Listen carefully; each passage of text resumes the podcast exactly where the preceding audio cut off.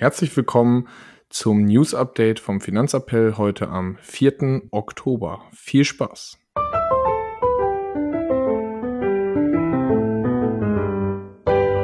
Finanzappell Beratung on Demand.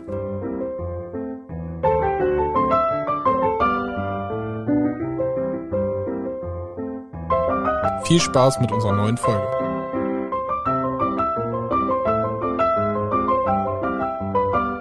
Ja, hallo Marius. Wie geht's? Moin Moritz. Ja, ähm, der eine oder andere wird es vielleicht auch hören. Äh, nicht so prickelnd. bin ein bisschen erkältet, sagen wir es mal so. Noch flach. Genau, ja, ich bin auch nicht so richtig fit, deswegen machen wir auch heute nur außerplanmäßig nur eine kurze Folge. Denn die Sonderfolge zum Thema Deutschland gibt es dann in einer Woche. So ist es. Also, ähm, ja, jedes Wort, was man spricht, äh, schwierig. Tut weh. Tut weh, ist wirklich so. Ist, äh, dann äh, gibt es bei dir ein Highlight der Woche? Ein negatives Highlight. Das Wochenende. Also, ja, genau, das Wochenende. War eigentlich äh, wunderschön durchgeplant mit allen äh, möglichen tollen Events und Aktionen. Ähm, wir hatten ein Derby gegen Alex beim Volleyball. Äh, anschließend wollten wir der Mannschaft losgehen, feiern und am Sonntag wäre noch Bounce House Cup gewesen. Und am Montag, ähm, ja, wäre auch noch eine, eine, Veranstaltung gewesen, aber ja. Ich dann für gar nichts entschieden. Ja, mein Körper hat gesagt, so Samstag, ja, wir machen mal gar nichts mehr. Äh, reicht heute, lag ich schön mit Gliederschmerzen, Schüttelfrost im Bett und hat man nichts getan. Herrlich, ja, gut. Ich habe den Bounce House Cup noch mitgenommen, war echt cool. Äh, war dann erst gestern krank. Äh, aber besseres Timing, aber auch nicht besser. Ich wollte sagen, ich weiß nicht, ob wir es letzte Folge gemacht haben, weil mein Gehirn noch so ein bisschen äh, vernebelt ist, aber vielleicht sollten wir für alle mal erklären, was ist denn eigentlich der Bounce House Cup? Bounce House Cup ist äh, ein Volleyballturnier, was dieses Jahr das erste Mal äh, ja, stattgefunden hat hier in, Gies äh, in Hildesheim, wo alle Mannschaften aus der ersten Volleyballliga so als Testspiel zum Saisonstart quasi gegeneinander spielen. Über drei Tage. Freitag, Samstag, Sonntag. War ich ganz cool. BR Volleys haben das Ding gewonnen.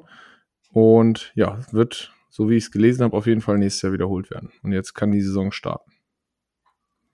Ja, wäre gerne dabei gewesen. Das hätte einen guten ja. Event. Ein bisschen live bei Twitch ein bisschen was verfolgt. Äh, war ganz nett. Ja, gut. Starten wir rein mit Memes. Es gibt ein sehr beunruhigendes Meme. Wieso? Jim Kramer haben wir schon öfter drüber geredet. Und ja, wir haben ja schon gesagt, es gibt ja diesen Inverse Jim Kramer ETF oder sonst was, wo man sagt, okay, alles, was er sagt, passiert eigentlich immer genau äh, andersrum. Und Jim Kramer hat jetzt äh, gepostet, es ist sehr unwahrscheinlich, dass Russland Nuklearwaffen benutzen wird. Und äh, dann hat Wall Street Bets daraus nur gemacht, äh, es war schön, euch alle kennengelernt zu haben. Ähm, ja, hoffen wir mal, äh, dass Jim Kramer ausnahmsweise mal recht behält. Und ansonsten gibt es noch ein Meme, äh, der ist zu lang zum Erklären. Auf jeden Fall geht es äh, quartalsweise um die Berichte und Aussagen der FED. Und am Anfang hieß es ja immer, ja, Inflation gibt's ja gar nicht äh, und sonst was und so weiter. Und es steigert sich von Q1 21 bis hin zu Q3 22, dass auf einmal doch eine Rezession kommt und äh, die Leute aber nicht ihre Häuser verlieren werden. Und der, der Aussicht äh, Q4 22 ist, ja, okay, ihr verliert vielleicht eure Häuser, aber ihr werdet nicht sterben. Und äh, Q1 23, ja, okay, vielleicht sterbt ihr, aber äh, ihr kommt in den Himmel. Also es ist sehr witziges Meme, ist ein bisschen länger, werde ich auf jeden Fall posten. Ja, okay, bin gespannt. Ja, sehr cool. So, ansonsten eben noch direkt vor dem Podcast gelesen, Ray Dalio, haben wir auch schon öfter darüber berichtet, äh, hört auf mit äh, in seiner Firma ich habe mir den Artikel mal durchgelesen, also er hatte den, im Endeffekt den größten äh, äh, Hedgefonds der, der Welt da im Endeffekt äh, genau. mit, mit Bridgewater, ne? Bridgewater, genau, Bridgewater Company und hat seinen Übergabeplan schon 2010 äh, geplant. Also seine, seinen Rücktritt hat er schon 2010 geplant und jetzt mit einer Übergangsphase von zwei Jahren gibt er an ein jüngeres Investorenteam ab. Ja, also das ist schon eine lange Planungsphase. Auf jeden Fall. Bin gespannt, wie es da jetzt weitergeht. Ja, das bin ich auch. Und wie Warren Buffett das Ganze macht, bin ich dann auch mal gespannt. Äh, ob der auch schon seit, seit über zehn Jahren seine Übergabe plant, bezweifle ich. Mhm. Ja. Ansonsten, äh, was passiert? Wir hatten ja das Entlastungspaket. Ja, 200 Milliarden Euro Entlastungspaket. Oder wie man es auch nennt, den Doppelwumms.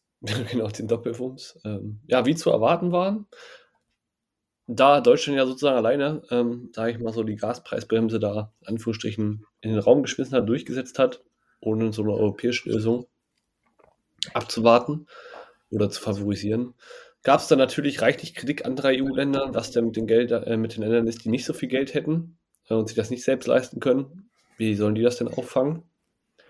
Ähm, ja. Lindner, Lindner, hat aber dazu geäußert, gemessen an Wirtschaft und Laufzeit des Pakets bis 24 wäre das angemessen. Gut, kann man natürlich, wenn man es selber entworfen hat, kann man das natürlich relativ einfach behaupten. Ansonsten gibt es jetzt ja zusätzlich zur Strompreisbremse auch die Gaspreisbremse und wir haben die, die Gasumlage gestrichen, wie zu erwarten war. Nur auch, also außer es wurde jetzt schon was Neues veröffentlicht, aber Gaspreisbremse weiß auch noch keiner, wie es funktioniert, oder? Nee, nee, genau, also gibt es noch nichts Konkretes. Soll ja auch erst, also ich meine, die haben noch ein bisschen Zeit, also weil die Einführung wird ja aller Voraussicht nach erst im Anfang nächsten Jahres kommen, also nicht mehr dieses Jahr. Ja, gut. Sind wir gespannt, äh, der Doppelwumms, ob er helfen wird der Wirtschaft oder nicht. Ja, lassen wir uns mal überraschen. Ich hoffe doch, dass wir noch ein bisschen Wirtschaft anschließend noch hier über haben in Deutschland. Das wäre schön, ja. Ja. Ansonsten ähm, fand ich ganz spannend. Äh, Kim Kardashian zahlt äh, über eine Million Euro an die SEC wegen weil Werbung für äh, ja, Crypto Primo, Primo gemacht hat, wie auch immer man das ausspricht, ähm, was halt ein Fake war. Ja, genau. Also sie hat für irgendwelche Kryptowährungen geworben bei ihren Followern, hat dafür Geld bekommen äh, und hat das nicht erwähnt, dass sie dafür Geld bekommen hat und deswegen musste sie jetzt äh, eine Million Dollar Strafe zahlen, um das ganze Verfahren einzustellen. Und da hatte ich auch ein Meme zugesehen nach dem Motto, äh, alle Krypto-Influencer, äh, so wie sie irgendwie wegrennen, war auch ganz gut. Das haben, glaube ich, ganz schön viele gemacht und Kim Kardashian hat jetzt, glaube ich, das Problem, dass sie halt sehr bekannt ist. Hm, könnten noch einige Klagen folgen. Ja, wollte sagen, war jetzt also statt 250.000 Euro Gewinn, waren jetzt halt mal eine Million Verlust oder so. Schadet ihr auch nicht so? Nee, ich wollte gerade sagen, ich habe ja gehört, sie ist ja Milliardärin, also geht. Ja, Peanuts. Ansonsten habe ich gelesen, dass die UN die FED auffordert, äh, die Zinserhöhung zu stoppen, weil der US-Dollar zu stark wird. Äh, ja, ich glaube nicht, dass das irgendeinen Einfluss hat, aber fand ich eigentlich eine ganz witzige, äh, witzige News, die da so, so reingekommen ist. Zumal, warum fordern sie die FED auf? Also an der anderen erhöhen ja auch, also ist ein bisschen. Ja, na, also sage ich auch nicht zu. Das ist ja. ja. Lassen wir uns mal überraschen, aber ich glaube, das würde ich auch nicht beeinflussen. Ah, ansonsten bei Twitter war auch noch einiges los. Elon Musk ist mal wieder mit dabei. Hat ja, endlich gibt es mal wieder was über ihn zu berichten. Wollte ich gerade sagen. Friedensvorschlag für die Ukraine und Russland. Ähm, ja. Ist er jetzt auch Friedensnobelpreisträger, oder? Ja, genau. Er hat da mal so Vorschläge gemacht. Ähm, vorneweg, die Ukraine lehnt seine Vorschläge ab. Überraschung. ähm, und kurz darauf gab es auch schon wieder die ersten Memes äh, oder Aufforderungen nach dem Motto, ähm, vielleicht sollten wir einfach dafür abstimmen oder wer ist dafür, dass Elon Musk ein ganzes Vermögen der Ukraine gespendet wird. Ja, habe ich auch gesehen. Ja, ja, genau. Ja, ansonsten, ähm, ansonsten, sein Friedensvorschlag war irgendwie nach dem Motto, ja, neue Wahlen unter UN-Aufsicht sollen, sollen durchgeführt werden in den Gebieten. Ähm, Was ja immer gut klappt in so Krisengebieten. Ja. Ja, die Krim sollte ja irgendwie zu Russland gehören und äh, die Ukraine neutral bleiben, aber es war irgendwie auch klar, dass das Ganze abgelehnt wird. Ja, ich wollte sagen, also darauf müssen wir jetzt auch gar nicht weiter eingehen, weil es war ein nee. bisschen schwachsinnig und dass die Ukraine da nicht für stimmt, wo sie ja gerade aktuell Oberwasser haben, laut den Berichten. Ähm, ne? Utopisch. Genau. Ja, ansonsten gibt's noch zu dem Gasthema, was wir ja haben. Hm, wir haben ja unsere Gasspeicher so voll wie, glaube ich, noch nie oder seit Ewigkeiten nicht. Und das, das Traurige ist jetzt daran, das heißt trotzdem nicht, dass sie irgendwie im Winter auf jeden Fall genug Gas haben werden, sondern das gespeicherte Gas wird im Winter meistbietend in Europa verkauft, habe ich heute einen Artikel gelesen. Jo, Fokus und, Online, glaube ich. Genau, Fokus Online. Und Aussage der Bundesnetzagentur, Kenntnisse, wohin das eingeladene Gas fließt, liegen der Bundesnetzagentur nicht vor. Also das heißt, es ist, weil es ja ein europäischer Gasmarkt ist, dürfen die ganzen, äh, die ganzen Firmen das Gas einfach im Winter so dahin verkaufen, wo sie wollen. Das heißt, die ganze Thematik Gas sparen hilft uns eigentlich nicht so wirklich. Zumindest nicht, wenn wir Gas aus den Gasspeichern haben wollen. Nee. So, ja. also das ist so ein bisschen absurd, wo man wieder merkt, okay, was ist.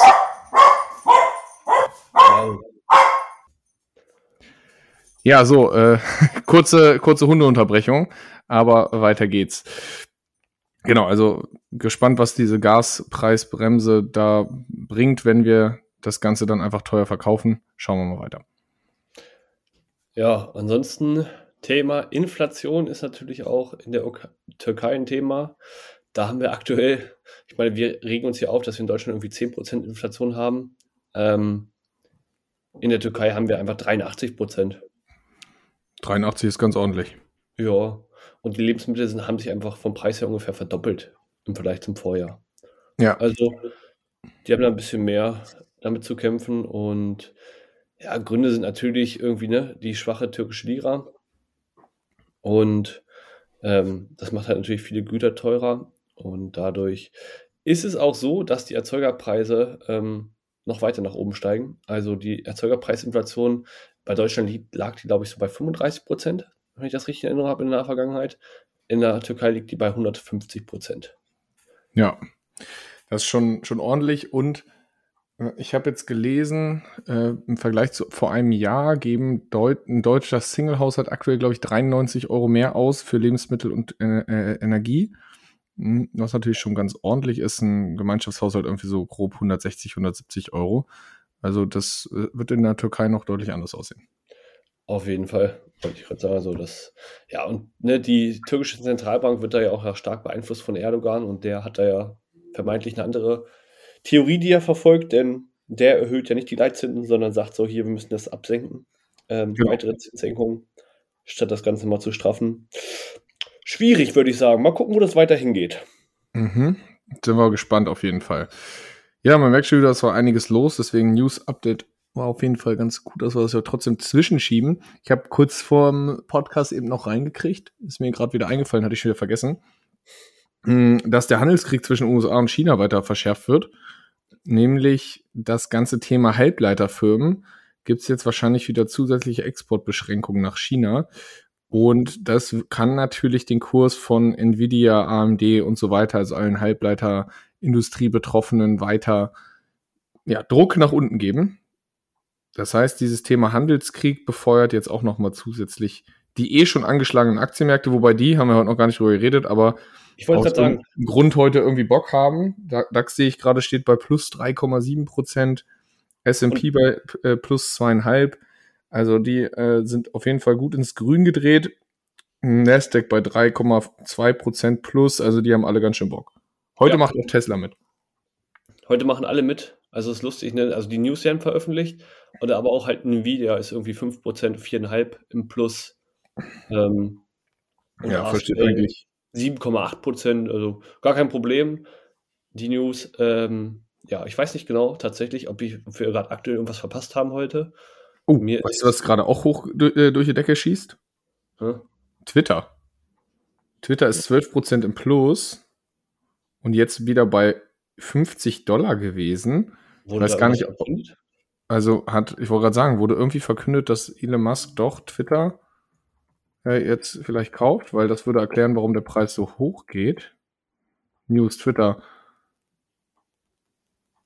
Twitter muss nicht selbst noch welche kurzes Live-Update hier. Auf jeden Fall hat er sich in den Friedensplan mit eingemischt, der, der Twitter-Chef. Hm. Also ich finde nichts. Keine Ahnung, vielleicht wissen da schon wieder mehr. Ja, mal gucken, wir werden nächste Woche mehr darüber berichten. Vielleicht wissen wir da mehr. Genau. Also, ja, scheint auf jeden Fall irgendwie News zu geben. Das heißt, man kommt wieder an diesen Übernahmewert von 54,20 je Aktie sehr nah ran. Interessant. Genau. Ansonsten, wo wir gerade bei Einzeltitel waren, Tesla müsste eigentlich, also ich habe gar nicht nachgeguckt, wie, wie ist ein Tesla heute gelaufen? Weil. Heute äh, plus drei und ein bisschen, glaube ich. Spannend. Mhm. Weil äh, die haben ja, als gestern alle Lust hatten, hat Tesla minus 7, irgendwas Prozent gemacht. Genau, äh, lag heute daran, dass die weniger Autos ausgeliefert haben als erwartet. Äh, nur, nur, nur plus 1,6, Entschuldigung. Und dafür gestern aber, die News wurden schon vorweggenommen, Gestern sind sie um über 6% gefallen. Ja. Also wir sehen, ähm, heute geht alles nach oben. heute macht selbst Tesla mit. Mhm.